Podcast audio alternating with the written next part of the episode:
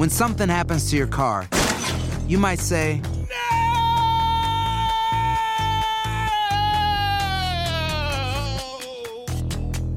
My car. but what you really need to say is something that can actually help. Like a good neighbor, State Farm is there. And just like that, State Farm is there to help you file your claim right on the State Farm mobile app. So just remember, like a good neighbor, State Farm is there. State Farm, Bloomington, Illinois. Bienvenidos, esto es amigos, podcast de tu DN, Henry, José Bicentenario y su servidor. Qué gusto de saludarlos una semana más. Mi querido Henry, ¿cómo estás? Muy bien, Toño, Pepe, ¿cómo están? Los saludo con mucho gusto. Iniciaremos con una trivia y les dejaremos el tiempo para ver si la pueden responder. A ver. ¿Quién tiene el récord de más temporadas en grandes ligas de robar por lo menos una base sin ser atrapado? Uh, Más temporadas. Wow. Más temporadas robando por lo menos una base sin ser atrapado una sola vez. está buenísima. Está buenísima, ¿eh? Debe ser eh, un tipo muy vivo, no necesariamente un gran corredor. Pero es una muy buena trivia. Mi querido José Bicentenario, ¿cómo estás? Muy bien, muy bien, niños. Qué gustazo saludarlos. O sea que hoy arrancamos con un torito beisbolero muy, muy, muy fuerte, así un torito de Miura, pero pues sí, la verdad está muy interesante. Sobre todo de temporadas, ¿no? temporadas sin ser atrapado.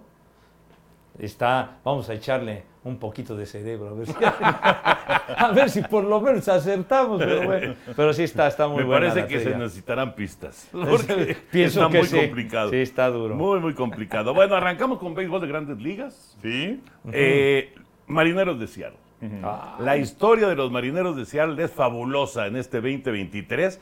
Nadie les hacía caso, Enrique. Nadie. Y de repente empezaron, empezaron a ganar, ganar, ganar, ganar, ganar.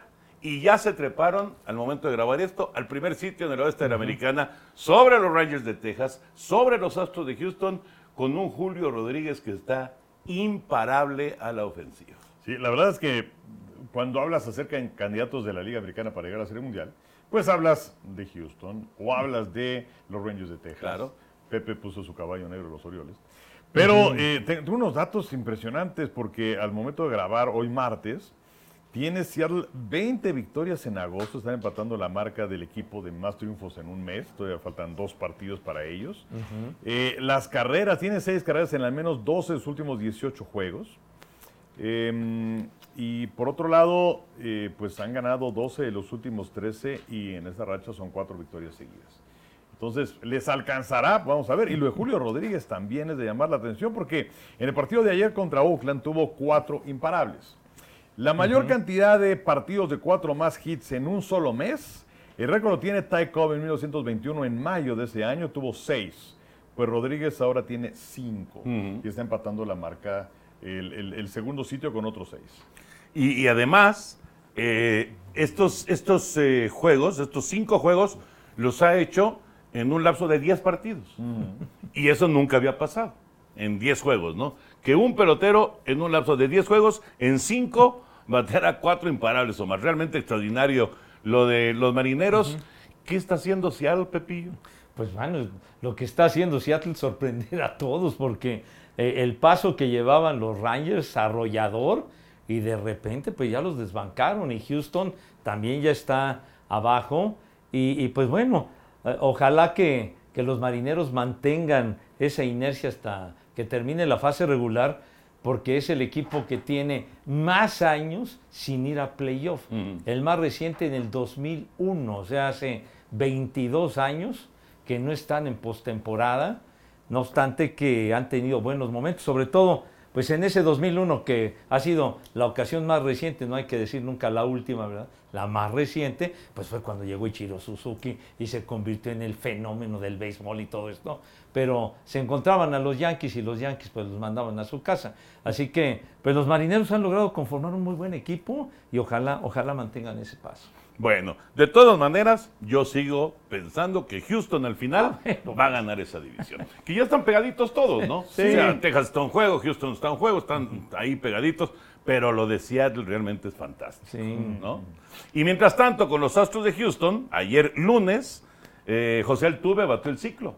Sí, eh, hacía 10 años que un jugador de los Astros no bateaba el ciclo, es el noveno que lo hace.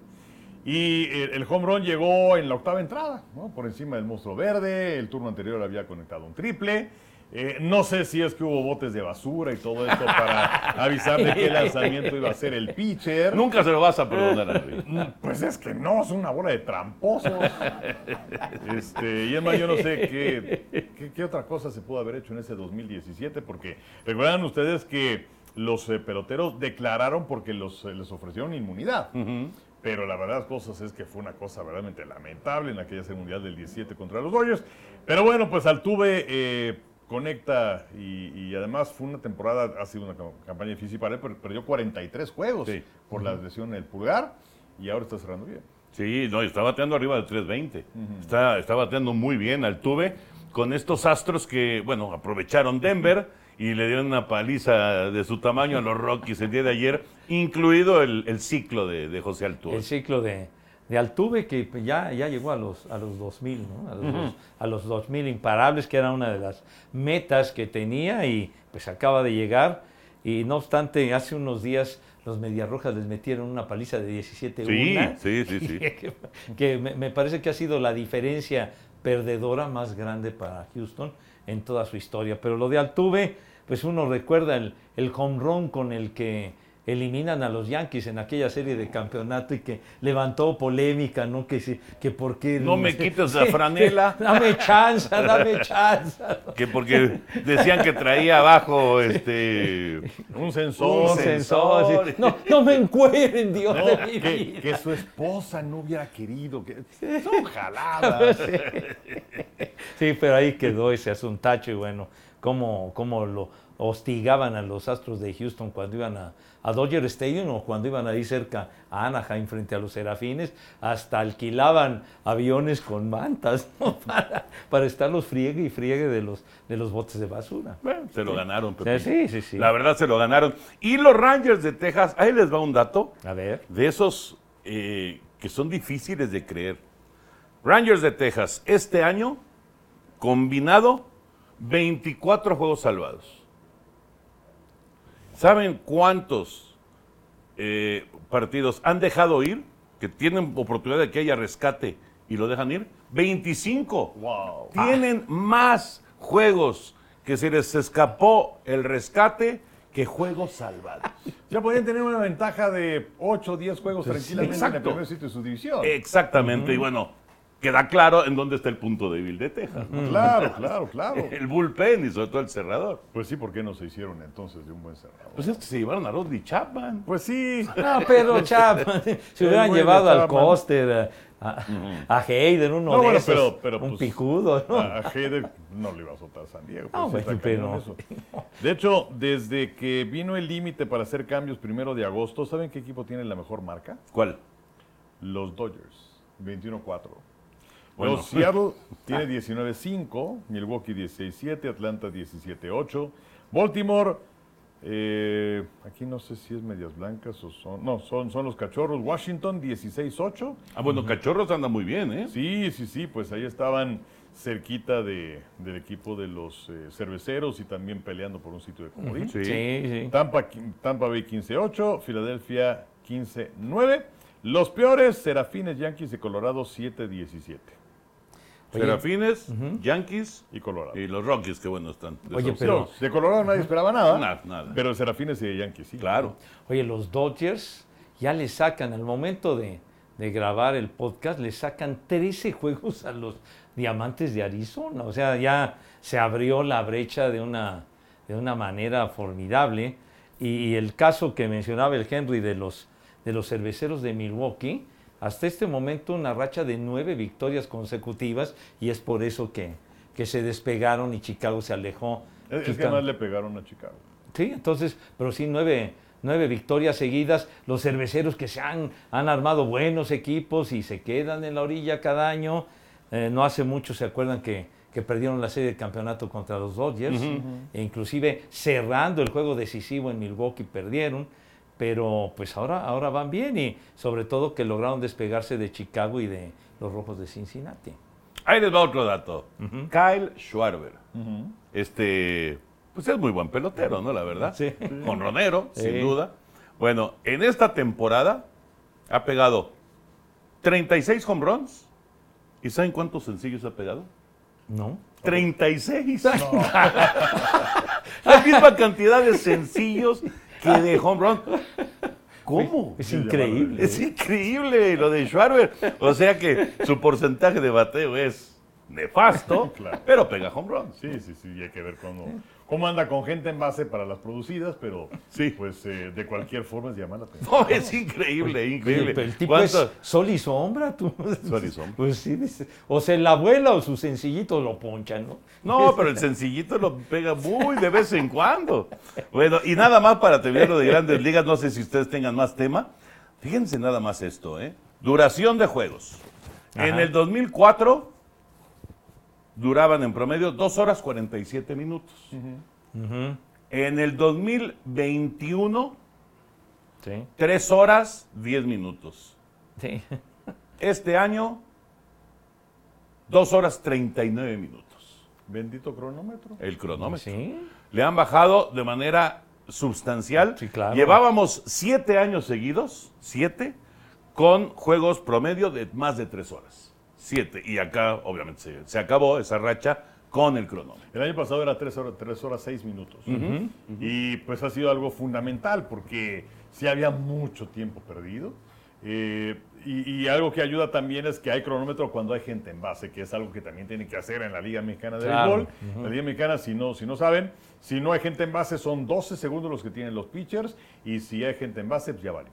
Pero este, pues, que le suban tantito, no hay problema. Cuando no hay gente en base, 15 que lo hagan igual que en igual que en Grandes Ligas. Que son 15 Claro. segundos. Y luego que pongan 20 segundos cuando hay gente en base, porque eh, sí hubo partidos que fueron de menos de 3 horas, pero también había partidos que eran eternos. Sí. Y esto tiene que ver porque, pues ya, este, ya se me, se me envasó uno, pues ya ni modo, vámonos a la vieja usanza, ¿no? Paciencia, por favor, para el público y para todo el mundo. No, pues es que sí, sí deben de implementar eso porque luego ya cuando, cuando hay corredores en base, los pitchers se tardan una eternidad, lo que quieren, y entonces pues eso, eso alarga, alarga los juegos y también la, la cuestión que no se implementó en Liga Mexicana, lo de las reviradas, ¿no? Hemos tenido juegos de que el pitcher se revira cinco, seis, siete veces y todo eso es pérdida de tiempo, algo que ya no sucede en grandes ligas, ¿no? que están limitadas. Sí, están limitados a dos y si viene una tercera tienes que sacar al corredor, ¿no? O si no es Boc. o si no es Boc. Mira, te, per- te perdono lo de la revista. No, sí, Te sí, la no. perdono. Pero pongan cronómetro cuando hay gente en base. Sería muy bueno. Totalmente de acuerdo. Sería muy, muy bueno. Y hablando de Liga Mexicana, quedaron las eh, finales de zona Puebla-Yucatán, que arrancó ayer, eh, ayer lunes, para, para, ahora que estamos grabando esto, con gran victoria de Puebla. Por cierto, gran pichada de Gabriel Hinoa. 3-1 le ganaron a Yucatán en, en, eh, en el Cuculcán, ahí en Mérida. Y la serie del norte quedó Tecolotes en contra de Laguna, que esa es la que transmitimos nosotros, ¿no? Sí, exactamente, que los primeros serán en VIX. En VIX, ¿cuántos? Este, ahorita te digo. Bueno, pero bueno, eh, lo- los, los primeros juegos son en la casa de los tecolotes. En de los Bueno, tecolotes. en las casas Sí. de los que tecolotes. Tengo ¿no? entendido que el primero que será este martes en el Unitrade en, en Laredo, Texas, y sí llama la atención lo de los tecolotes, porque pues, estos tecolotes están tremendos, fueron los mejores de la, de la zona norte, tenían 21 años de no llegar a una serie de campeonato de zona, 21 años. Bueno, ¿y Laguna hace cuánto que no es campeón? No, pues ya, desde 1950 y nomás. Imagínate. Ay, nomás pa'l no, gasto, Pero fíjate nada más lo que es para la afición de la Laguna Ajá. que este equipo sea campeón. Pues sí. Sería algo eh, extraordinario, ¿no? Y Han pasado generaciones que no han visto a Laguna campeón. y han tenido buenos equipos y no se han podido coronar. Y ahora Laguna, ¿quién dejó fuera? Tijuana, A que era de los favoritos. Pues. Sí, sí, sí. sí y sí. otro de los favoritos, Sultanes de Monterrey, para afuera. Pa' afuera. Sí. Bueno, ¿y qué me dices de los diablos? No, no, no, no, del México Rojos, qué bárbaro. güey. La reacción que tuvieron el sábado, corredores en primera y en tercera, en la octava, 4-3, y Jafet que mete una rola para doble play. Ahí, ahí se acabó la historia. Ahí Bueno, se acabó. En realidad este, este equipo vino a menos, claramente. Sí. Es un gran fracaso de los Diablos, no hay que darle muchas vueltas, es un fracaso, pero este equipo vino a menos al momento de terminar ya con el mejor récord de, de Liga Mexicana. Desde ese instante, no, no sé qué pasó, pero bajó la intensidad no llegaban las victorias, el picheo empezó a fallar de manera notable y no se recuperaron los playoffs. ¿no? Pues sí, y tuvo que llegar la eh, segunda serie en donde quedaron eliminados por el equipo de los Pericos que traían eh, ese, ese fuelle de, de- de estar jugando todos los días eh, y además, bueno, a Pericos se les estaba escapando la serie en contra del equipo. les Bueno, escapó? Se les escapó porque ganaron los tres primeros contra Veracruz y les dieron la vuelta. Ajá. Eh, pero los Pericos estaban jugando muy bien. Me gusta la forma en la que maneja Gastelum. No me gusta la forma en la que maneja Bojorques, como ha quedado manifiesto.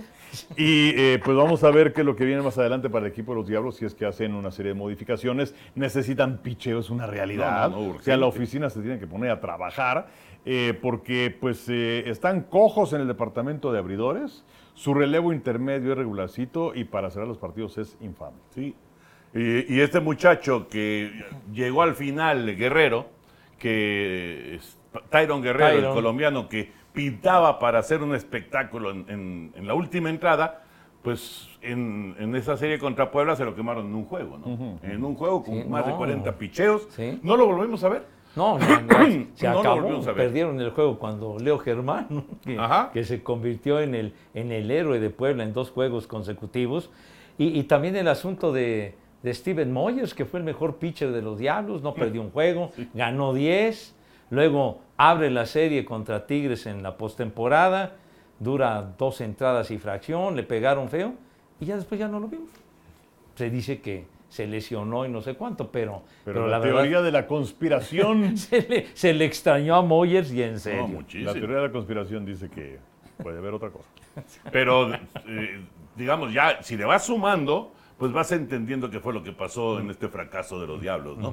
Pero bueno, eh, ibas a decir lo de VIX. Sí, eh, los juegos del 1 al 5 VIX, Ajá. bendito fútbol. Y si hay juegos 6 y 7 a través de TUDN y VIX. Correcto. Muy bien, pero ya eh, eh, queda definido que llevamos tecolotes en contra de algodoneros en, en la, en la serie final del, del norte. ¿Algo más del béisbol, ¿No? José? Ya liquidamos Bueno, el beisbolazo. una, una pregunta. ¿En dónde está Chava?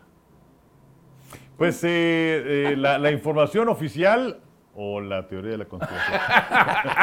Aquí también hay teoría de la conspiración. ¡Ah, chispas! ¡Aguas! La información oficial es que el departamento de contenidos digitales está pues creciendo más o menos. Entendemos que esta es una piedra angular de ese departamento. Y entonces este pues van a tener ya que su centro de costos y no sé qué. ¡Ah! ah, ya ya son los picus, si ya son muy importantes. insoportable ese Total, imagínate sí, sí, sí. ahora, no, Total que no, según no. esto el güey de Chava está presentando esto a su jefe. Ah, es cierto, eso es Ah, mentira. dándose La teoría, tacos. no. la teoría de la conspiración es que está desayunando aquí en el Nancy enfrente. Se está tirando dos guaraches con no, huevo. pues así. Así bien despachaditos con salsa dinamitera y todo. De Déjenme por decirles sí. que yo, yo desayuné hoy ahí. ¿Ah, sí? Sí, sí. ¿Con salsa dinamitera? Sí, eh, este, huevo revuelto con jamón. Ajá. A un lado, o sea, es algo que no debo desayunar, la verdad, pero bueno. Y eh, a un lado un guarache verde, con su quesito y que su cebollita y todo. Entonces, el, el- el secreto está en, en el huevo revuelto, lo echas encima del guarache. Yo, yo prefiero el estrellado, pero bueno. Ah, ya. Y luego le echas la, la salsita verde, es buenísima. Sí, muy buena. Y que su bolillo y que su boing y para adentro. Henry, yo No. desayuné también guarache. ¡Mira! Se desayunaron los caballeros, pero en forma. Pero yo en el estudio. No, más bien para mantenerme en forma no debo comer eso, pero pues te- tenía poco tiempo y antojo y dije, pues órale, el clásico. Su madre. De repente, pues ahora sí. Qué rico, ¿no? No, qué Sí, rico. sí. Y la verdad, los guaraches del Dancy son buenísimos. Sí, ¿no? son muy buenos. Sí, sí, son muy sabrosos. Sí nos ha tocado en alguna ocasión y la verdad sí la rifan fuerte. Sí. Sí. Bueno, entonces, no va a venir Chava. ¿Qué va a venir? No va a venir Chava. Sí. Está bien. Y otra pregunta. ¿Por qué estamos en la covacha? ¿Qué está pasando en el estudio A para que no estemos ahí y estemos en la covacha? Pues mira, eh, lo que pasa es que, bueno, tú y yo tenemos una comida, entonces movimos el horario. Sí, no importa, Henry. Y no sé qué hay en el estudio ahorita. ¿Qué? ¿No? ¿No sabes? Ah, ¿sabes qué creo que están haciendo? ¿Qué? Eh, para, para Univision, que se tienen los derechos de la, de la Champions, como Ajá, dice el Kikín Fonseca, Entonces están transmitiendo y seguramente están usando el estudio para eso. O lo que es lo mismo, de cualquier forma, hubiera sido a la una o a las dos, estaríamos aquí. Ah, mira. Ah, entonces están transmitiendo. Sí, sí. Las- Bueno, son las que, las jornadas previas, o no sé qué, ¿Qué? cosas de las. Sí, sí, sí. no sé. Pero pues los, Son pu- las- los pudieron mandar a las cabinas de aquí arriba, ¿no? Pues, dije, pues sí, digo. No, lo que pasa es que hacen un previo de no sé cuánto tiempo, ya Ah, ves sí. que les gusta. Acuérdate que se llama Misión Europa. No, con razón. Son los que aburren sabrosos. No, platican desde que llegaron los jugadores a desayunar, cuando llegan al parque, cómo se sienten.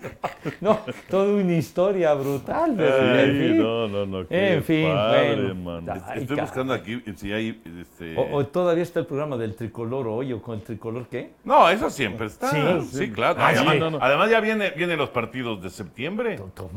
Viene la fecha. FIFA contra Australia y contra Uzbekistán. No, hombre, el clásico México-Uzbekistán. No, hombre, qué bárbaro. Ahí me lo grabas, mano. ah, mira, juega BSC ¿Qué? Young Boys contra Maccabi Haifa FC. Ajá. Juega el Galatasaray contra el Molde. El Y el- molde para poner cosas. el molde de, Así se llama el equipo. ¿De dónde es ese Eh, a ver, ahorita te digo, no tengo ni idea.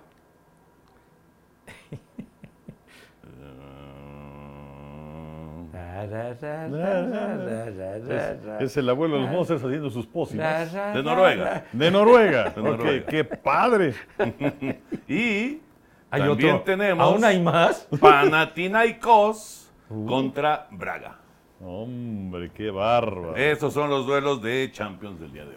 Lo que México está esperando. Que son las eliminatorias. Unos bueno, la platillos suculentos. Sí, no, no, no, no, no.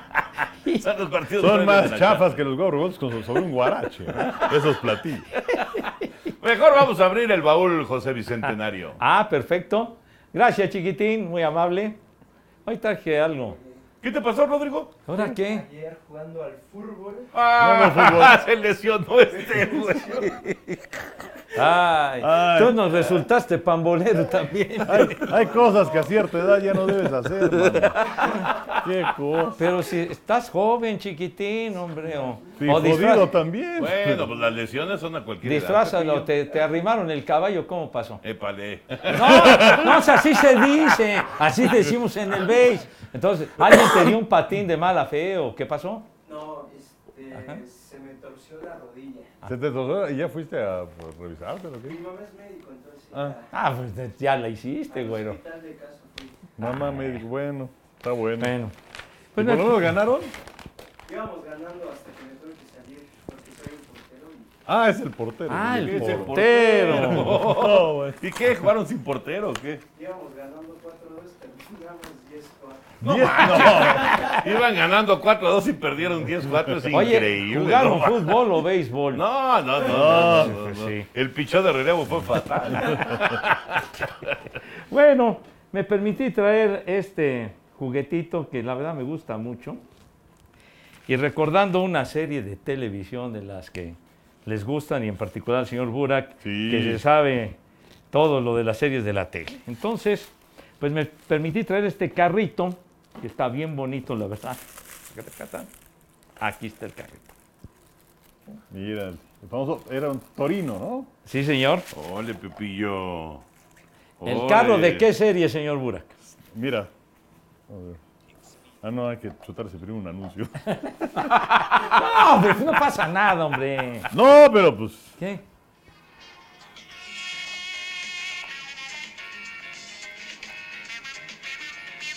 Sea, la gente que nos está escuchando a través de Spotify y todas las plataformas de audio.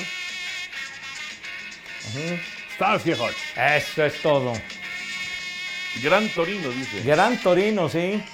El carrito de, de Hodge, precisamente, porque Starsky, que era el que usaba un- ese suéter así como de Chiconcuac, tenía una carcacha horrible, ¿no? Era Paul Michael Glazer Ajá. y el otro era David Soul. David Soul, esa serie, digo, los veteranos de guerra, pues seguramente la recuerdan. Una serie que surgió en 1975, o sea, hace 48 años. y se transmitía, por supuesto, aquí en nuestra casa en Televisa, en el Canal 5. Me acuerdo, me acuerdo Entonces, bien de esa Y serie. causó un impacto bruto. Pues ¿eh? es que, digamos que eran eh, dos personajes, sobre todo Starsky, Ajá. digamos que era eh, un personaje distinto, ¿no? A los héroes tradicionales, porque caía muy bien, pero de repente se pasaba de lanza, ¿no? se pasaba de, de- de- rosca y, y no, no era un personaje, digamos, que fuera muy característico de la época. Sí, no, de- así como que muy desparpajado el tipo. Sí, Andan con tenis y cosas así. Diría, dirían los elegantes, disruptivo. Di- No, hombre, No, bien, gusta ahora. ay, carajo. No, muy, muy, muy bien. No, y, y Hodge, David Soul, era el, el güero, el guapo, El galán. el terror Sí. de la Y chava, luego ¿no? cantó, me acuerdo que cantó. Sí, luego. cantaba. ¿Qué cantó? Don't, go- don't give up on me, baby. Ah, exactamente. esa. Don't give up on us, baby. Exacto. Sí. Ese, ese tema, bueno, lo transmitían en la radio de aquel tiempo a mañana, tarde y noche. Y otra, y otra canción que se llamaba Dama de Plata, Silver Lady, también este, la pasaban y todo, por, cantaba, tocaba. Y, y lo quise traer porque me gusta mucho el carrito ese, la verdad me encantaba la serie. Pero lo Y tienes, este- lo tienes este, muy empaquetado, ¿no? No, pues digo, pues es que O sea, no lo Este, tienes en está exhibición, Pepillo. vino muy protegido. Este, este lo compré hace como unos 10 años más o Pero menos. ¿por qué no lo tienes en exhibición? No entiendo. Pues es- No entiendo. ¿Para qué tienes cosas? ¿Para tenerlas en su caja guardadas o Pues qué? es que soy compulsivo en ese aspecto. No, ¿a poco? No, no. Bien, bien decía mi madre que debería yo de vivir en una bodega y tenía absolutamente toda la razón. Pero ¿cuántas veces te hemos dicho Ajá. que tienes que hacer una especie de museo? Pues sí. Yo creo que sí, antes de pelar gallo, debería, debería hacer algo por el estilo. Claro, que no Pepillo. queden guardadas las cosas en, unos- en unas cajas. Pero, pero bueno, eh, quise traerlo el, el carro este porque la verdad es muy bonito el carro, me gustaba mucho la serie y porque eh, hoy que estamos grabando el, el- el- podcast, martes 29, el día anterior, lunes 28, David Soul cumplió 80 años de edad. 80 años. Dice uno, me acuerdo del jovencito y todo eso, y dices, híjole, ya oh, tiene 80 años. Yo no lo he visto, digamos, en, en la actualidad. No, no he visto una imagen de David Soul en, en años. Sí. Oye, por cierto, el doblaje era extraordinario. Buenísimo, Sí. buenísimo. Eduardo Liñán, que hacía justamente a David Soul, y José María Iglesias, que hacía a Paul Michael Glazer. Buenísimo. Y también salía el que era su informante y todo eso, el famoso Hoggy Bear, que era Antonio Fargas, que hemos platicado acerca de su hijo, que llegó a estar con los Redros recientemente. Sí, sí, sí, sí. ¿No? Exactamente. Y que lo hemos recordado con el jardinero este de Saltillo, ¿no? Ah, claro. El puertorriqueño, que Sí, muy sí, buen fielder, muy buen center field. Fargas, ¿verdad? Se, Sí, John. Vargas. John Eswi, Fargas y todo esto, pero y Paul Michael Glazer hace poquito cumplió también 80 años y todavía siguen los caballeros robando oxígeno. No, Entonces, qué bueno, qué bueno. pero esa serie era realmente muy padre, muy de la época de Koyak y de todas Sí, esas sí, sí. series que, que se transmitían aquí. Eh, Muy populares. Sí, no, pues se- de esa, de, esa, de esa barra de Canal 5, de ese tiempo, que se pasaban las calles de San Francisco, se pasaba Canon, el gordito este Sí, muy sí, bueno. sí, sí. Este, ¿cuál otro? El- Los Ángeles de Charlie, Ándale, Barnaby Jones también. Barnaby Jones, Sí, Los Hart. los Hart Sí, también, que fueron sí. un poquitito después, pero sí, mordieron todavía los 80 ellos. Sí. el, el- el David Soul. Y, y David Soul, si son fans de las películas de Clint Eastwood, eh, antes de que surgiera Harry el Sucio, que para mí es una de mis películas top 5, que me encanta Harry el Sucio, la película previa se llamó Magnum 44. No sé si la vieron, de que había un escuadrón de la muerte que se dedicaban a, a darle cuello a los, a los criminales y no se andaban con historias, ¿verdad? Entonces, pelas, ¿no? Y entonces de ese grupo de motociclistas era David Soul. Ah, sí. An- antes de que cobrara la, Sí, sí. la que gran fuera- fama Que con fuera la, famoso, pues. con la televisión, salió en esa película. Entonces, Harry el Sucio, pues, Clint Eastwood tenía que parar a estos cuates que, que, que obraban por cuenta propia, ¿no? ¿O sea, salía de malo?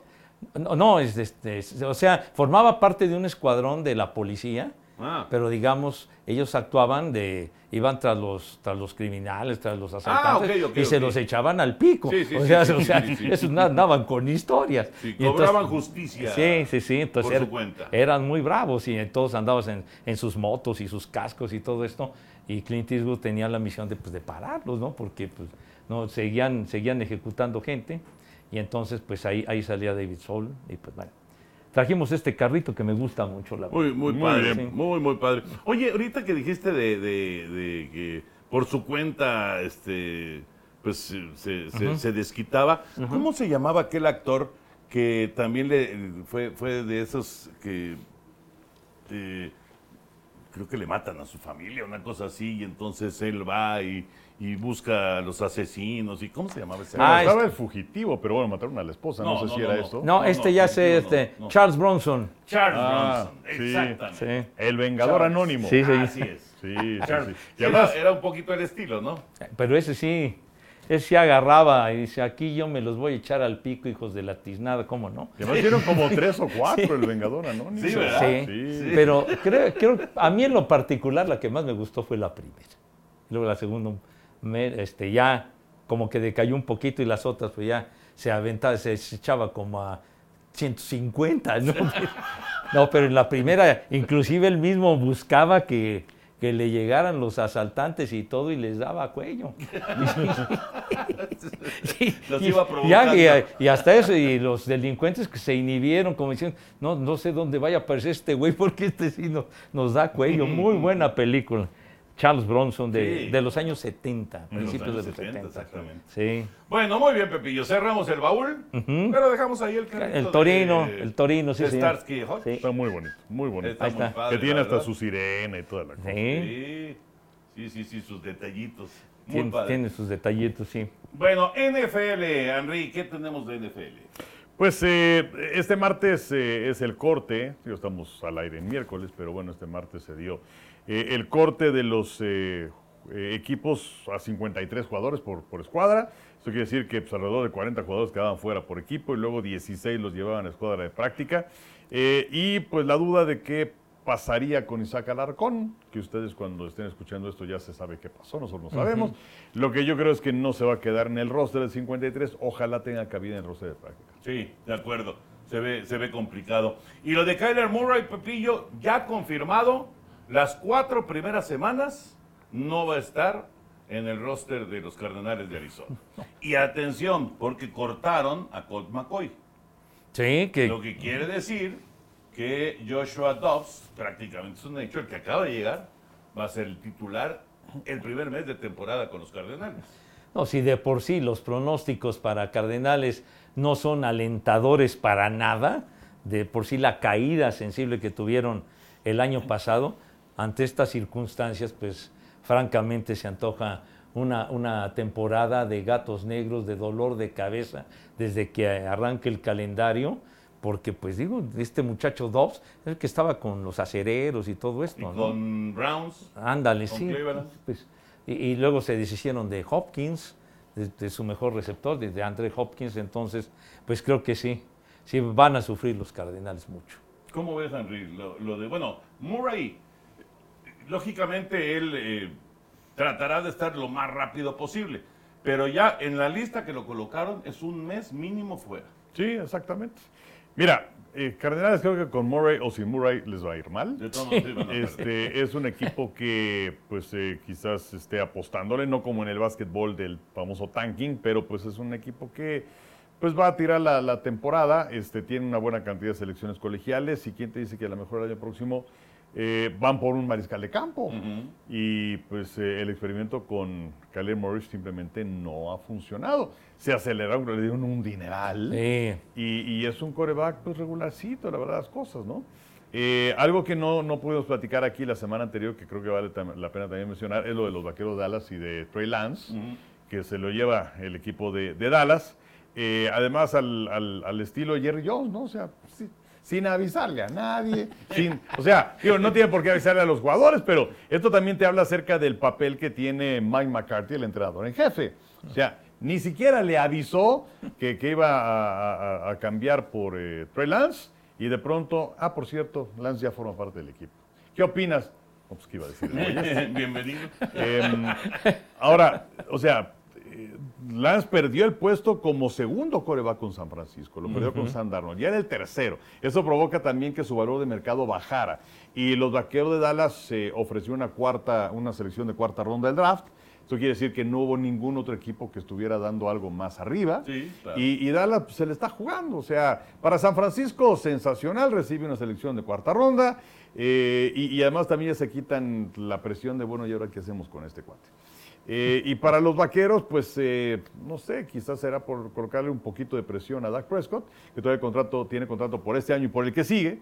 Eh, pero, pero pues Lance se sabe muy poco de él. O sea, entre, entre lo que hizo en el colegial y lo que ha hecho en la NFL son 420 pases. ¿Cómo es posible entonces, si ha tirado apenas 400 pases, digamos, al nivel top, que lo haya tomado San Francisco de jugador número 3 de todo el reclutamiento? Sí, O sea, ¿qué, qué, qué pasaba por la mente de la gente de San Francisco para hacer eso?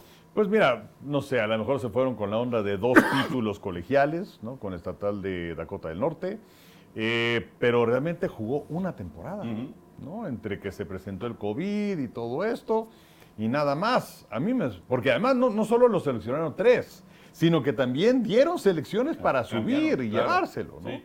Eh, Y él era el coreback de, pues, de- de- del futuro para esta franquicia, que, que de pronto en la primera temporada juega poquito, y bueno, pues ahí está Garapolo, y luego, ok, ya vamos todo contigo, tú eres nuestro titular. Eh, y- inclusive decían que parte del vestidor pues no estaba de acuerdo, pero pues ni modo, es el güey que nos pusieron, pues hay que protegerlo.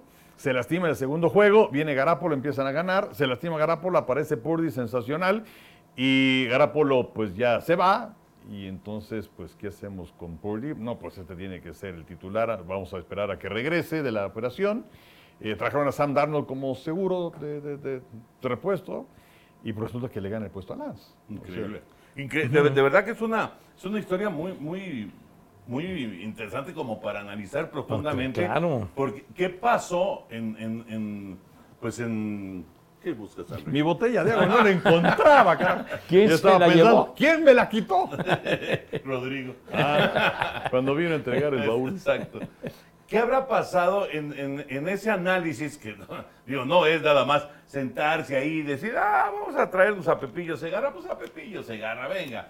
No, no, no, hacen un análisis Pues sí, a pero- profundidad como jugador, como persona, este, analizan a la familia, bueno, un montón de cosas. sí, sí. Y pues ya se fue de San Francisco. Ya, ya se fue, pero sí, sí es inexplicable lo. Ahora, también qué sorpresa que ahora Purdy sea el coreback titular, porque ¿quién esperaba que Purdy terminara siendo el número uno de los corebacks en San Francisco? Ni él. No, Ah, pues digo, muy sí, y se convirtió en un, en un verdadero fenómeno. Pues Sí. lo que son las cosas, eh, en ese reclutamiento para escoger a, a Trey Lance, los 49 estaban en el sitio 12 y todo lo que tuvieron que dar, en particular a Miami, incluyendo primera ronda y todo esto, para subir al sitio 3 que decías, Toño, y poder tener a Lance. O sea, todo, toda la serie de movimientos de, selecciones colegiales, etcétera, etcétera, y lo que ha resultado después, ¿no? Ya, ya la historia que contaba el Henry, ya, ya ni siquiera está en el equipo,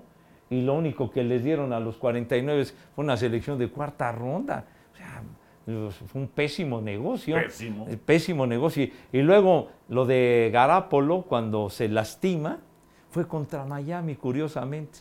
y, y ahí es cuando entra Brock Purdy y empieza toda la historia de este chavo, hasta que le lastiman el codo Filadelfia en el juego de campeonato, se acabó la historia, pero, pero francamente sí la regaron de afeo. Con esto quedaron exhibidos los, los 49. A ver, Matthew Stafford, esta es una, una historia muy interesante. El coreback de los carneros. Dice, bueno, ni siquiera lo dijo él. Ajá. Dice su señora, dice Kelly, Kelly es Stafford.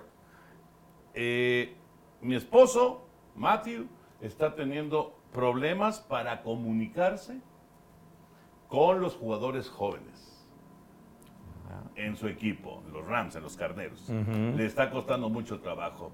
Y fue más allá. Dice, Matthew, cuando era joven, salían del entrenamiento, salían de, de- de- de- de trabajar se juntaban y jugaban cartas y platicaban y se echaban una cheve a lo mejor, Ajá, etcétera, ajá. etcétera. Ahora terminan los entrenamientos y todo mundo con su celular. Nadie habla en, en- en- en el vestuario, nadie habla, todo mundo está en el celular, todo mundo está eh, tomándose una selfie o viendo redes sociales, etcétera, etcétera. Y dice, y para rematar, cuando se refieren a él, le dicen, señor. Entonces, ya, creo que ya se sintió viejo Matthew Stafford. sí. Pues sí, o sea, pero también es, es, eso es un síntoma lamentable en nuestros tiempos. Sí. Porque el teléfono supuestamente se hizo para acercar a la gente, lo único que ha hecho es alejarla actualmente. Ya no hay ese tipo de comunicación. Entonces aquí estamos hablando de ese gap generacional entre, entre Stafford y pues eh, los chavos que sí están más preocupados por... Estoy en el cine. Pues ya mí qué chingón me importa. este, digo la verdad, ¿no? En los conciertos, Henry, se ponen ahí en pleno concierto la música y todo y, y están chateando. Coño, ¿para qué viniste al concierto? O, o hablando por teléfono.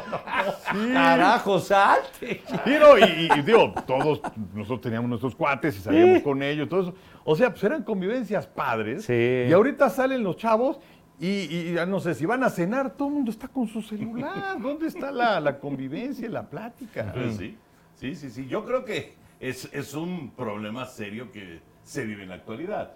Pero bueno, me, me llama la atención que se sepa lo de Matthew Stafford, que haya sido la misma esposa la que lo dijera, pero sí eh, se ve que es algo, es un rollo que trae en la cabeza Stafford y que ya lo llevó a su casa y que Ajá. le está dando vueltas, ¿no? Sí, por supuesto. Digo, a mí ya me han tocado este, eventos o comidas que llegas y de cuates, amistades, lo que sea, y lo primero, apagan los celulares, apagados o los ponen aquí y se acabó la historia. O sea, nadie con el celular, porque si no, empieza lo que ustedes dicen, ¿no? Taca, taca, taca, taca, y luego te están platicando algo y taca, taca, taca, y ni, ni, ni haces caso, ¿no? Entonces, Es que de repente te encuentras cosas interesantes y te, y te, te desconectas y te metes en el... Pues, Pero pues ¿por qué sí. estás viendo cosas interesantes? ¿Y qué, qué es más interesante que una comida con Pepe? No, estoy de acuerdo, estoy de acuerdo. Yo de, ninguna manera, de ninguna manera le haría yo el feo a Pepillo de, de- de ponerme a ver el celular. No, no, pero. ya, ya, ya, ya, me charreó el señor. No, hombre, ¿cómo que? No, no, no, no. pero, o que de plano en el vestidor de los carneros, cuando regresen apagan el pinche celular y que no lo vea nadie, ya. Se acabó como una medida disciplinaria ya. Pues sí. Sí, ya. ¿Quién fue? Ay, Había, no, no fue el Kikín, le voy a preguntar. Pero que era un partido de la selección, creo que la Volpe era el entrenador y que el Kikín ahí andaba el güey con su celular. No estoy seguro, no estoy seguro, pero sí, le, le voy a preguntar. Y si no, No, fue no él, fue fue. otro jugador. ¿No fue con Tigres más bien? ¿O fue con la selección? ¿Con Tigres? ¿O fue con la selección? No sé. A ver, deja ver si me contesta el Kikín. Oye, entonces se molesta, ya de plano dicen, Mr. Stafford. Sí, no, sir. Ah, sir, sir. Ah, yes, como- sir. ah, yes, sir, así como de la realeza Más serio todavía el asunto, Pepillo. No, No, es solamente, no es solamente el mister, no, no, no. Eh, eh, oye, este, Juanito, eh, ¿te entendiste bien la trayectoria? Yes, sir. Ah. Ya se sintió No, viejo, dice, ah, Pepillo. ya. Ya se sintió que... El veterano en Sí, la sí, torre. Sí, sí, sí, bueno. Oye, y a los carneros en la pretemporada les han metido puntos. Pero bueno, qué bárbaro. ¿Qué pasó con el Kekis? No, no answer. Ah, está jugando golf ese güey. Ah, seguro. ¿Ah, sí? ¿A eso se dedica? ¿A jugar golf? No, es comentarista. Ay, hijo. No, no. Ay, ay, ay, de repente. pero le gusta mucho el golf. Sí. Sí, Sí. bueno, no Ahora contesta, también le es preguntaremos. difícil saber en dónde está, porque ya ves que vive en Mazatlán, ni en León, ni en Cancún, ni en la Ciudad de México, entonces es un poco complicado. Ay, Sí, es un lío. Es un lío. Pero bueno, no answer. Bueno, pero Ya lo veremos. la, la próxima semana vamos a, a- a salir de la, de la duda. Henry, Egipto le pegó y le pegó Ah, feo. a oye, sí, sí, pero si quieres, ahora que estamos en lo del americano, Sí. decir cómo va a estar las transmisiones Ah, claro. en las dos primeras semanas. Sí, venga, venga. Que ya, ¿cuándo empezamos con Easy? Eh, dentro, la próxima semana. La semana que entra. Bueno, ya, ya extrañamos a nuestros amigos de Easy. Pero, este, ahorita les digo cómo va a estar. Bueno, la semana 1 vamos a tener eh, a las 6.15 de la tarde del jueves 7 de septiembre, Detroit en contra de Kansas City. Luego, al día siguiente, vamos a tener, de hecho, un partido del fútbol americano colegial de México. Vamos a ver el Tec de Monterrey contra los auténticos Tigres jugando en Houston a través de Canal 9. Luego, el domingo a las eh, 10.45 de la mañana a través de Canal 9 tenemos el previo de Blitz y se sigue Blitz. Y luego nos mudamos a Canal mm, eh, 5 porque vamos a ver a Nueva Inglaterra contra Filadelfia. Y a las 11 de la mañana por aficionados con Mr. Aficionado. Vamos a tener a Cincinnati contra Cleveland. Esa es la semana 1 de la NFL. para los rosters. Cincinnati contra Cleveland Exacto. y... Y además Nueva Inglaterra contra Filadelfia. Y además Blitz. Bueno, eso, todo- todos los juegos de las 11, ¿no? Exactamente. Y luego la semana 2, La semana 2 vamos a tener a las eh, 10.45 de la mañana por el 9, por supuesto que Blitz. Blitz a las 11 de la mañana a través de Canal 9. Y luego vamos a tener eh, a- en Canal 5 a las 2 de la tarde San Francisco contra Carneros. nos volvemos a mudar. Nos volvemos a mudar al 5. San Francisco contra Sir, Sir, Sir Sir Stafford. que van a ser eh, de- durante toda la temporada de estos, eh, digamos que los partidos de, la, de las 2 y luego ya las 3 de la tarde cuando cambió el horario, van a ser 7 en total por el 5, los demás por el 9. Y a través de aficionados a las 11 de la mañana con Mr. Aficionado. Salió mejor este que el anterior. Vamos Ah, a tener a Baltimore contra Cincinnati. Baltimore, Ay, está bueno ese. Cincinnati. Perfecto. Muy bien. Ahí Ahí, está. están las dos primeras semanas de la NFL, empezando 7 de septiembre, o sea, la próxima semana. La próxima semana empieza la, la temporada. ¿Ustedes saben por qué dejaron esta semana libre? Para hacer el corte, para, para o sea, ajustar los rosters y obviamente los que quedan libres, pues tratar de encontrar otra posibilidad con otro equipo. A lo mejor es por eso, ¿no? Pues yo no lo creo. Yo, yo no sé si es para, para mantener más o menos las fechas. O sea, es que antes, recuerdan, pues, hasta hace que un, un par de años, eran cuatro semanas de pretemporada y 17 semanas de campaña regular, 16 partidos por equipo. Entonces, ahora que pusieron un juego más, pues finalmente estás ocupando el mismo espacio aunque tengas una semana intermedia libre. Yo creo que tiene que ver con que pues, nos vamos a adueñar de todo este espacio. Pues sí, puede ser. Y el Super Bowl va más tarde, ¿no? Una, una semana después de lo que se acostumbraba. Sí, ya estamos en febrero. Super Bowl era que por ahí del 14, 15 de enero. No, Sí. llegó a ser el 8 de enero. Sí, sí, sí, temprano. Se han ido comiendo más ya más de un mes. Sí. Más de un mes en, en- en la NFL. Qué bueno, qué bueno por nosotros. Pues, Oye, es una liga que sí deja descansar a la gente. ¿Qué pasó con el equipo mexicano, con los 12 guerreros? Pues mira, era muy complicado. O sea, finalmente México en la clasificación mundial número 31. Ibas contra Montenegro número 18. Ibas contra Lituania número 8. Y luego, pues sí, creo que le debieron haber ganado a Egipto, que inclusive ya le habían ganado en esta gira de preparación que tuvieron. Pero perdieron feo, 172. Sí, sí, sí, sí, pero yo creo que finalmente, pues ya, mira, va- van a jugar ahora eh, para quedar entre las posiciones 17 y 32. Creo que lo destacable de este equipo es que regresó a un mundial, se habían perdido el anterior, y ojalá se sienten las bases para tener un equipo que sea más competitivo más adelante. Eh, decía el entrenador que también lo que pasa es que tenían un, un gap enorme eh, entre jugadores ya muy veteranos y jugadores muy jóvenes. Entonces, bueno, ahora si siguen chambeándole y todo esto para la siguiente edición de la Copa del Mundo puede ser algo mejor. Pero si es que ha habido un deporte que ha sido golpeado por la cuestión de las grillas, ¿se acuerdan de Jorge Tucen? Sí, claro. y compañía, bueno, pues se batallaron mucho. Luego vino una buena época eh, a principios de la década anterior con Valdeolmillos, que era el entrenador y que le fue muy bien en diversos escenarios, eh, que inclusive llegaron a ir al Mundial del 2014.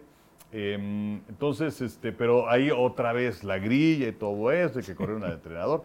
Ojalá ahora las cosas se den de una manera correcta, eh, pero, pero pues ahí van, ¿no? O sea, la verdad yo no esperaba que avanzaran a la segunda ronda. No, no, no. No, Este- Pero sí se pensaba en una victoria, ¿no? Contra Egipto. Contra Egipto, vamos a verlos ahora en esta ronda de, de consolación que le llaman, donde la gran, gran sorpresa es que Francia adiós en la primera ronda. Sí.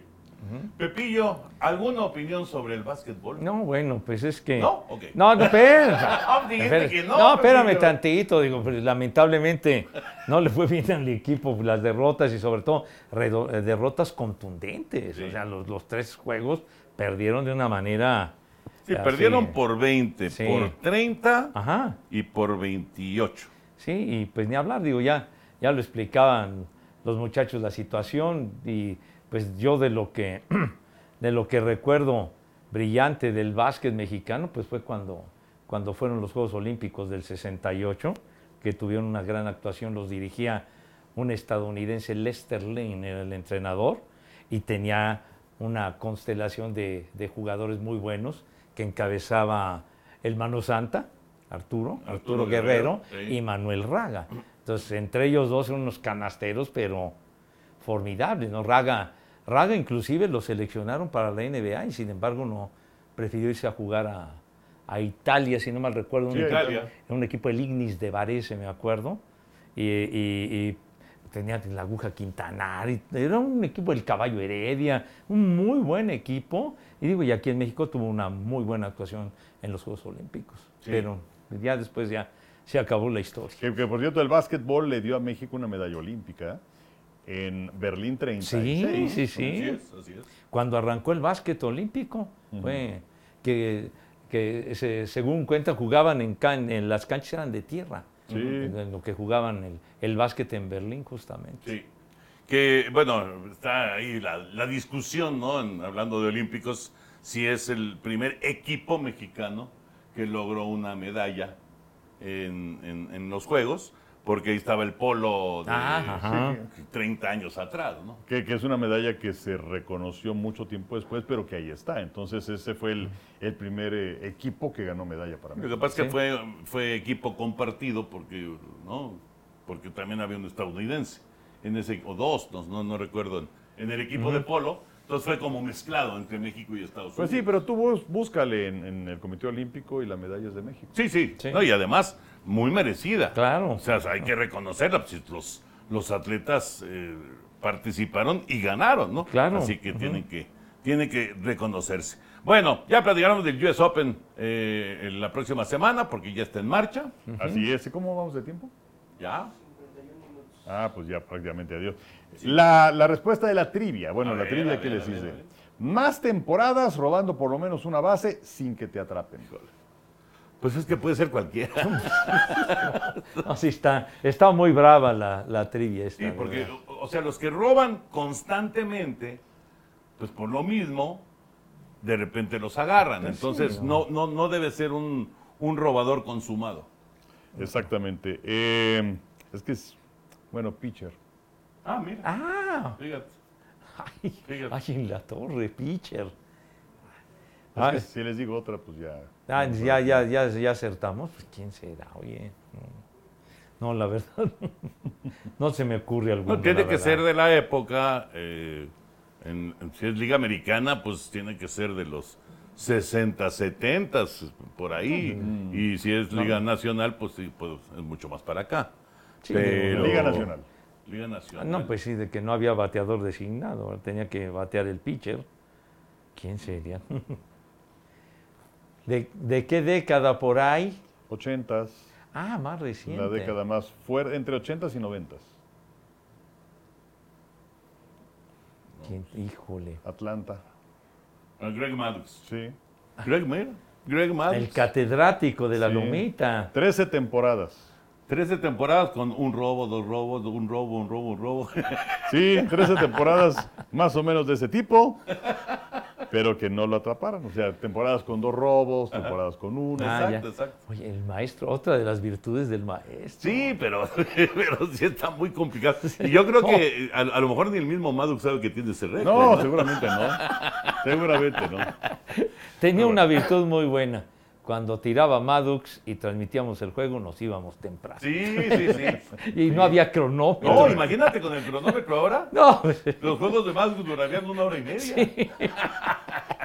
Bueno, ya nos vamos. Henry, Pepillo, rapidísimo. Y, y hemos hablado que si fracasaron los Diablos, que si han fracasado los Yankees, eh, que, que van a fracasar los Cardenales, etcétera, etcétera. Cuando les digo fracaso, inmediatamente lo relacionan con de cualquier deporte. El fútbol y la selección mexicana de fútbol. Venga, señores. Claro que sí. ¿Alguna fecha en específico? ¿Algún equipo en específico? Pues puedes hablar. Pues, pues, ¿a qué te vas tan lejos, verdad? ¿Qué pasó en diciembre?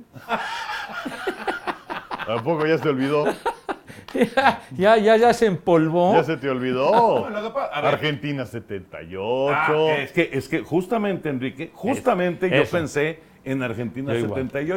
78. Pero ya estamos aquí, estamos- es que es lo que no, no, debe, no debe hacerse, porque ya estamos in- in- in- influyendo en José No, no, no. Bicentenario.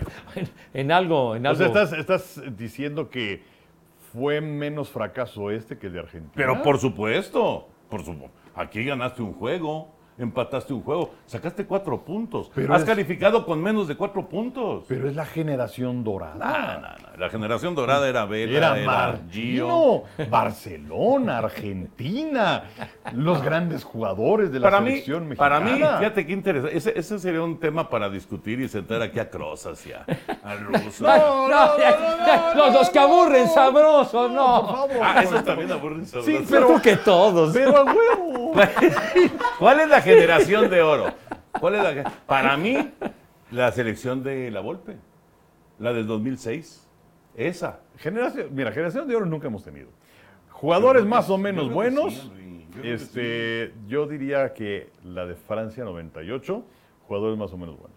O sea, tú pones, no, no pones en una generación destacada a Giovanni y a Carlos Vela. O sea, Giovanni le metió aquel gol de no falles, Gio, no falles, métela, mé-", no sé qué. Y Y ya. todo lo, to- Velita, todos los grandes triunfos, perdón, todos los grandes éxitos que ha tenido la selección mexicana ha estado Gio involucrado. es como Laines. No. O sea, Laines también No, ha sido no, campeón, no, no, sé qué tanto, y, y cuando lo sacan es cuando ganan. No, es cierto. Pero- no es cierto. De hecho, ¿no, vieron, un, ¿no vieron un sub-17. meme, ¿no vieron un meme de, de los vaqueros de Dallas? No. Que a ver si uniformaban a, a Diego Laines, a ver si Dallas es campeón. Qué gachos son. Qué gachos son muy llevados. No, no, no. No, pero Giovanni fue campeón del mundo sub-17, fue campeón olímpico, fue eh, campeón de Copa Oro. O sea, realmente todos los éxitos importantes de la selección se dieron con Giovanni. Está bien, es mejor que Messi. ¿Y luego? No, bueno, no es mejor que Messi, pero tenía su nivel. Bueno. Tenía su nivel. Es que yo digo que esa es la generación de oro. No, pues qué cortito. Qué, qué bajo quilataje. Porque lamentablemente, lamentablemente nos han quedado de ver muchas generaciones en el fútbol mexicano. Pues sí, no hemos Esa es la verdad. O sea, la es la bronca es verdad. que tienes unos cuantos y ya, Sí. pero no los puedes arropar.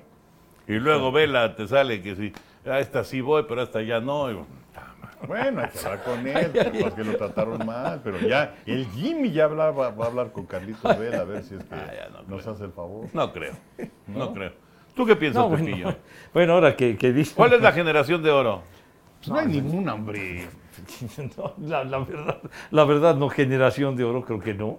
Pero, pero lo, de, lo de Argentina, la, la esperanza verde, la expectativa que se generó con ese Pues, equipo. ese fue un fracaso. O sea, y del sorteo ya que Alemania, eh, no, primero era Túnez, luego eh, Alemania y luego Polonia. Polonia. Ya hasta se especulaban los resultados, ganamos este, perdemos el otro. Y le qué. ganamos a Túnez, bueno, perdemos con Alemania, campeón del mundo, empatamos con Polonia, son tres puntos y avanzamos. En aquella época eran dos puntos por victoria. Así Sí, es, y ¿no? eran 16 Así equipos es. nada más, ¿no? Entonces la expectativa que se generó fue brutal, ¿no? Me acuerdo de un empate en un amistoso aquí en el Azteca que llovió Ah, con. Alemania. Con, el- ¿Te Sí, acuerdas? El- claro. Sí, que Alemania empató con el gol del Charco. Sí, sí, sí. un aguacerazo del diablo. Pero bueno, eh, creo que ese ha sido un fracaso verdaderamente estrepitoso, Sí, sí. el- el- lo que se generó, que, que José Antonio Roca era el técnico, y la verdad todo Sí, se para don José fue una época Pero durísima. Bueno, eh, eh, Durísima. bueno, ahora de que, que dicen uno de, de- de un fracaso, pues que no se coronara la naranja mecánica en el 74. Claro que el rival era Alemania. Pero, pero en tú su ves, casa- pero lo ves como- llegaste a la final. Yo No, lo veo como fracaso. Oye, pero Pepillo. no, no, eh, en el sentido de que era un equipo que revolucionó el fútbol Y no obstante que estaban enfrentando a Alemania en Alemania, era un equipo que arrasaba con todo. O sea, el Ajax, el Feyenoord, cada año ganaban lo que es ahora la Champions, lo ganaban y era un equipo cuando estaba Cruyff, cuando estaban todos en su, en su mero elemento. Claro que el portero una coladera. Youngblood. Young, Youngblood, exactamente. Oye, o sea, yo, yo lo veo como una decepción, pero no como un fracaso. No, no, o sea, llegaste o sea, a la final. No, no, sí, sí llegaron a la final, pero para lo que había representado, o lo que representó para el fútbol, la naranja mecánica, y como jugaban, que era un deleite verlos, chispas, bueno, eh, en ese aspecto, pero a ver, eh, y, y me acordé de, de algo beisbolero rápidamente, la, la Serie Mundial del 90, que Cincinnati barre a, a Oakland, que era el super equipo de Sí. aquella época. Los ba- barrió. Cuatro, hasta decíamos, carajo, ya, ya se nos acabó el pan aquí. Sí, Sí, sí, sí, sí. sí, sí, ya nomás cobramos. ¿Te acuerdas? Sí, juegos sí, y ya. nos mandaron al carajo Sí. luego, luego.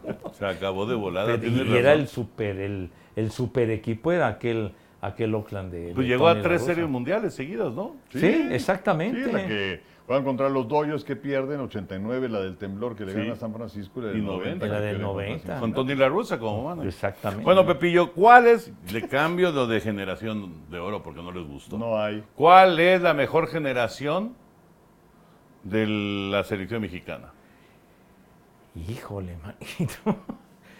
Pues, ah, híjole, pues es que estoy repasando los mundiales, pero muchas veces se llegó a decir de la selección que jugó en Chile 62, ¿eh? Chile 62. Chile 62. Héctor Hernández, Chava Reyes, estaba el Siete Pulmones, estaba Pedro, Pedro Nájera, este, Raúl la- Cárdenas. La Tota, estaba, estaba el Jamaicón Villevas, Nacho Villegas, de técnico. estaba Alfredo del Águila, Alfredo, estaba el Güero Jasso, era todo. Chololo. Díaz.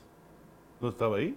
Ay, no, no, no, no, no recuerdo si estaba Isidoro. Sí, que le ganaron a, a la entonces Checoslovaquia 3-1. 3-1, sí. Fue la primera victoria mexicana en un mundial. Que perdieron con España en el último minuto. Sí. Además, era el, el- el balón estaba del lado Sí, de, sí, de sí. España y un contragolpe. Y Contra adiós. aquel, me acuerdo, Joaquín Peiró fue que el que metió el gol. Y la célebre narración de don Fernando Marca. Ese maldito error que siempre nos acompaña. Nada más le faltó decir, carajo, y me lleva la chica. Lo único que faltó. Pero lo pensó. Yo creo que sí lo pensó. Lo pensó don Fer, pero seguro. sí. Sí, ya, ya era, ya era para ya acabar el juego y empatar con España. De- oye, Sí, estaba, era buen estaba bien. Sí, sí, sí. sí. 1-0. Y sí, como dice el Henry, se fue todo el campo. Sí, Pum, que le Y meten el- nadie lo paró. Sí, nadie ¡Hazle paró. foul! ¡Hazle foul! El fair play, ¿qué fair No, play? ¿qué nos importa? Ya estaba el empate. Una selección mexicana que me gustó, la de Francia 98. Sí, mira, La de Francia sacar- 90. El Cuau, Esa, esa ¿no? selección. Ramón Ramírez, Hernández. Luis Hernández, Sí, Peláez. La e- Fuente esa de técnico. selección me gustó mucho, la ¿Quién verdad. estaba en la portería en 98? Campos, ¿no? Yo creo que sí. Sí. Sí, Jorge. No, y además, en el, en el juego este que, que con Alemania que iban ganando. Sí, hombre, Luis Hernández tuvo el 12. Ay, sí. Sí, señor. Sí, y luego sí, el sí. Bierhoff se fue, ¿no? Oliver Bierhoff. El que metió el cabezazo. ¿Los dos? Ah, y el Klinsmann ese, hijo. Ah, sí, Klinsmann también. Klinsmann, eh. Creo que Bierhoff fue el del cabezazo Sí. para perder, ¿no? Sí, sí, que sí. sí. Pero, pero me pareció una muy buena selección aquella. Era muy buena. Eh. Manolo Lapuente de técnico. Sí. Bueno, ya terminamos hablando de ¿Sabes qué fútbol. me acordé nada más así? De, de- del Mundial del 74 con Cruyff, de la selección de, de Holanda. Él, él no quería involucrarse, no sé si era un, un lío de, de patrocinios, con Adidas, la marca de las tres franjas. Sí. Entonces, si ponen atención, o sea, los jugadores de, de- de- de Holanda tenían aquí, así, eran las tres franjas. En la playera, en la camiseta de Cruyff, nada más hay dos. Y nadie le dijo nada.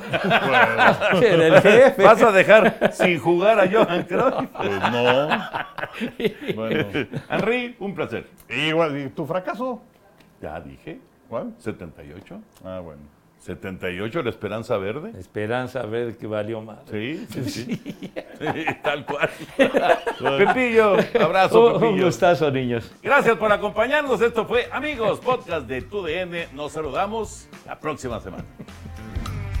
Boost Mobile tiene una gran oferta para que aproveches tu reembolso de impuestos al máximo y te mantengas conectado. Al cambiarte a Boost, recibe un 50% de descuento en tu primer mes de datos ilimitados. O, con un plan ilimitado de 40 dólares, llévate un Samsung Galaxy A15 5G por $39.99. Obtén los mejores teléfonos en las redes 5G más grandes del país. Con Boost Mobile, cambiarse es fácil. Solo visita boostmobile.com. Boost Mobile, sin miedo al éxito. Para clientes nuevos y solamente en línea, requiere AroPay. 50% de descuento en el primer mes requiere un plan de 25 dólares al mes. Aplican otras restricciones. Visita boostmobile.com para detalles.